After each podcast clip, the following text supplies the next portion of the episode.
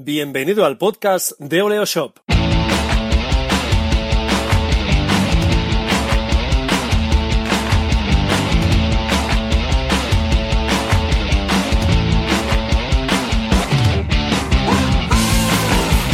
Bienvenido al episodio 26 de Oleo Shop Radio, nuestro canal de podcast semanal donde hablamos de e-commerce y marketing online. Soy Raymond Sastre y en los próximos minutos compartiremos contigo nuestra experiencia y nuestros conocimientos, así que sin más dilación, hablemos de marketing online.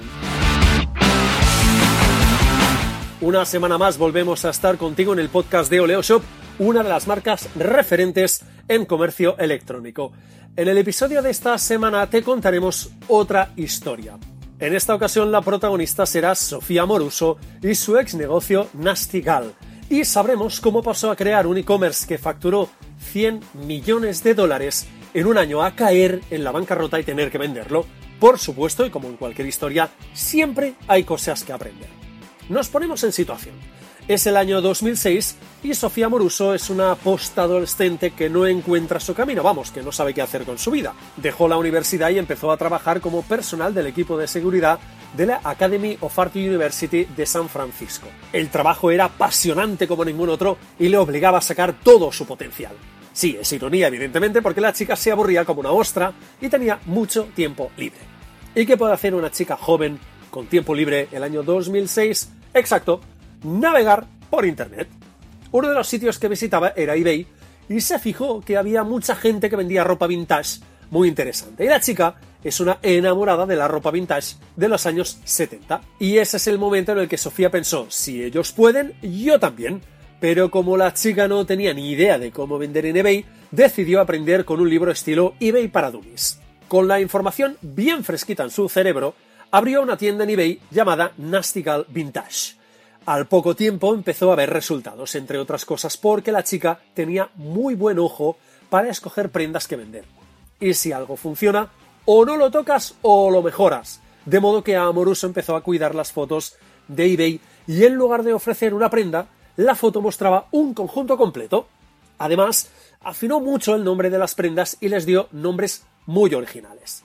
Las pujas de los clientes de eBay eran cada vez más altas por las prendas que vendía Sofía, lo que provocó las iras de los otros vendedores. Unos alegaron que hacía trampas para subir los precios de las pujas y ella se defendió diciendo que era pura envidia. El caso es que eBay le dio la patada a Sofía. Pero la chica es lista y había empezado a crear una tienda online en paralelo a vender en eBay. Así que la expulsión del marketplace fue la gran excusa para centrarse en esa tienda online. Así nace Nastigal en 2008. Y todo empezó a crecer, crecer, crecer, crecer y crecer. Crecieron las visitas a su tienda online, las ventas y su perchero. Era la misma Sofía quien se encargaba de todo, incluso de gestionar los stocks en los percheros de su casa. Cuando necesitó más espacio, se mudó a una casa más grande, pero también le quedó pequeña y volvió a mudarse a otra que tenía un espacio que dedicó al almacén. Entre 2008 y 2011 su tienda creció como la espuma. De hecho, su crecimiento fue de más del 10.000%. Así que las cosas iban muy bien. Las publicaciones se fijaban en ella y la destacaban como una emprendedora de referencia. Hasta firmó un acuerdo con Netflix para rodar su propia serie. Así que nos situamos en el punto que la empresa factura 100 millones de dólares. Tiene más de 300 trabajadores, oficinas en Los Ángeles y un centro logístico en Kentucky. Además, todo el mundo se interesa por un negocio millonario que se ha creado sin pedir ni un solo centavo a los bancos. Vamos, el sueño de muchos emprendedores. Su crecimiento fue orgánico. Se gastaba el dinero que se tenía. Nada de deudas, nada de préstamos, nada de créditos.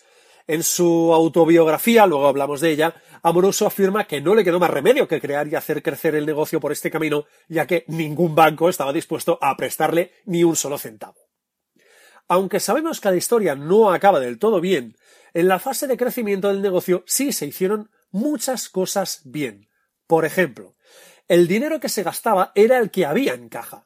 Se creció paso a paso, de forma orgánica, y los gastos se asumieron desde la propia empresa. Digamos que aplicó la idea de crear un negocio ligero y crecer cuando el mercado lo requería. Como se pagaba del dinero de la caja, no se generó ninguna deuda con nadie, la autofinanciación es un buen camino a elegir, a veces se puede seguir, otras veces no. La cultura popular ya lo dice, que es mejor no deber nada a nadie. Una de las grandes ventajas de Nastigal era su gran capacidad por generar contenido propio y único. Se trabajaba muy bien la fotografía de la modelo, el nombre del producto era un gran reclamo y las descripciones del producto no eran para nada clásicas. El negocio de Moroso también trabajó muy bien el target, creó comunidad y la necesidad que ese público se identificara con la marca. Las chicas de su target querían ser Nastigals. Conseguirlo es como encontrar una mina de diamantes. ¿Por qué te preguntarás? Pues porque clientes enamorados de tu marca son el mejor cliente posible. Compran, hablan bien de ti, te recomiendan. Es como tener un ejército de comerciales que te pagan por vender tus productos. Además, si tu target es un público joven, no seas tonto y usa las redes sociales, tal y como hizo Nastigal. Otro aspecto interesante es que la marca era sólida. No existían desequilibrios de valor de marca dependiendo del canal o del target. La marca era un todo homogéneo y mostraba la misma imagen en todos los lugares. Incluso muchas personas consideraban que Nastigal era capaz de crear tendencia antes de que se pusiera de moda, así podían vender piezas que se ponían de moda a precios muy altos. Justo cuando Nastigal llegó a los 100 millones de dólares de facturación es cuando empieza la caída. Entre 2014 y 2016 las ventas bajaron de forma progresiva.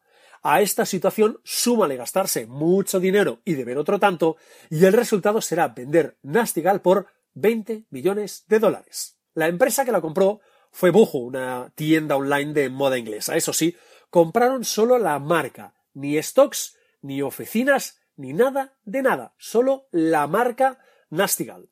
Vamos a revisar qué errores se cometieron. Para empezar, Amoroso decidió empezar a abrir tiendas físicas, pero no cualquier tienda, sino tiendas de grandes dimensiones en lugares como Los Ángeles y Santa Mónica. Esta nueva línea de negocio suponía incrementar los gastos de forma meteórica, ya que debía pagarse alquiler, trabajadores, reparaciones, inversión de apertura, más logística para nutrir las tiendas de stock y un larguísimo etcétera. Si con este gasto no había suficiente, Amoruso decidió incrementar su infraestructura, entre otras cosas, con nuevas oficinas. Es decir, se gastó mucho más dinero del que se acabó ingresando porque las previsiones de ventas de la marca eran al alza y no a la baja como realmente fueron. Además, se sumó otro problema.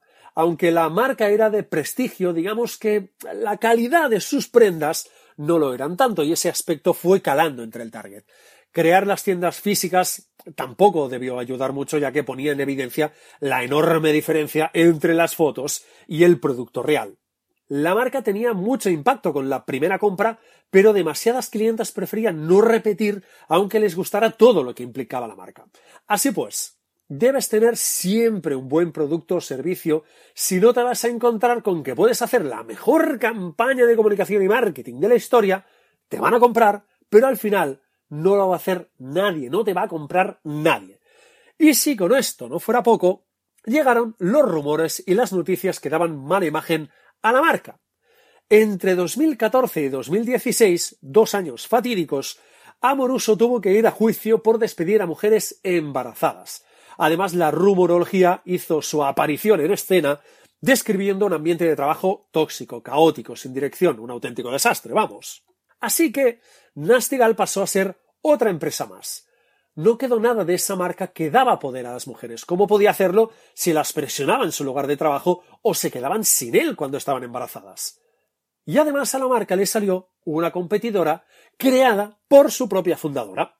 Sofía Moruso publicó una especie de autobiografía llamada Gelbos e invirtió mucho tiempo en darlo a conocer y promocionarlo, un tiempo que evidentemente no le dedicaba a salieron voces críticas con su forma de actuar. Unas voces que se armaron de razones cuando Amoruso se retiró de CEO de Nastigal y fichó a otra persona para ocupar ese lugar. Le llovieron críticas y ella se defendió, pero la mala imagen ya estaba instalada. Además, cuando se construyó la marca, hubo un pequeño detalle muy importante que todo el mundo pasó por alto. El target de Nastigal tenía un crecimiento muy limitado ya que se dirigía a un perfil de chica cool de California, un público muy limitado. Focalizarse, evidentemente, es muy bueno para el negocio, pero siempre debes tener en cuenta si el volumen de mercado te da para vivir o has de ampliarlo. mujeres en el mundo que se identifiquen con el prototipo de chica joven cool de California hay muy pocas, comparadas con otro segmento de mercado. Antes de terminar el podcast vamos a ver algunos de los errores que se cometieron con esta marca para aprender de ellos. Algunos los hemos comentado. Para empezar, se invirtió demasiado dinero en crear tiendas que además eran un coste añadido a las cuentas con el alquiler, los sueldos de los trabajadores, etcétera, etcétera, etcétera. El producto además era de poca calidad y el cliente pagaba mucho dinero por él, por lo que la imagen no era muy buena después de la primera compra. Ya fuera también por el mal producto o no, la marca tenía muy poca capacidad para retener clientas e incentivar la recurrencia de compra. Además de todo esto, el target del cliente es muy singular y limitado, demasiado para tener un mercado que se sostenga a largo plazo. También errores de comunicación interna que, entre otras cosas, crearon insatisfacción entre los empleados fue otro de los errores. La marca también estaba muy ligada a la imagen de su fundadora, por lo que en el momento que se desvincula de la marca, ésta pierde mucha fuerza. Así que, resumiendo, avanza poco a poco, de forma orgánica si puedes pero debes tener muy claro el siguiente paso y cuál ha sido tu paso anterior. Eso debería ayudarte a evitar que des un salto que tu empresa no pueda asumir. Y acabamos aquí el vigésimo sexto capítulo del podcast de Oleoshop, un programa en el que te hemos contado la historia del ascenso y caída de Nastigal, una tienda online de referencia que acabó vendiéndose por una parte de su valor, en concreto 20 millones de dólares. Antes de terminar, te recuerdo que tienes cientos de artículos, guías y ebooks totalmente gratis en nuestra página web, las www.oleoshop.com y también puedes escuchar el podcast de Oleoshop Radio en iBox, iTunes y SoundCloud. Así que esperamos tus valoraciones y tus comentarios. Y recuerda, suscríbete a nuestro podcast y a nuestra newsletter semanal la semana que viene, más Oleoshop Radio.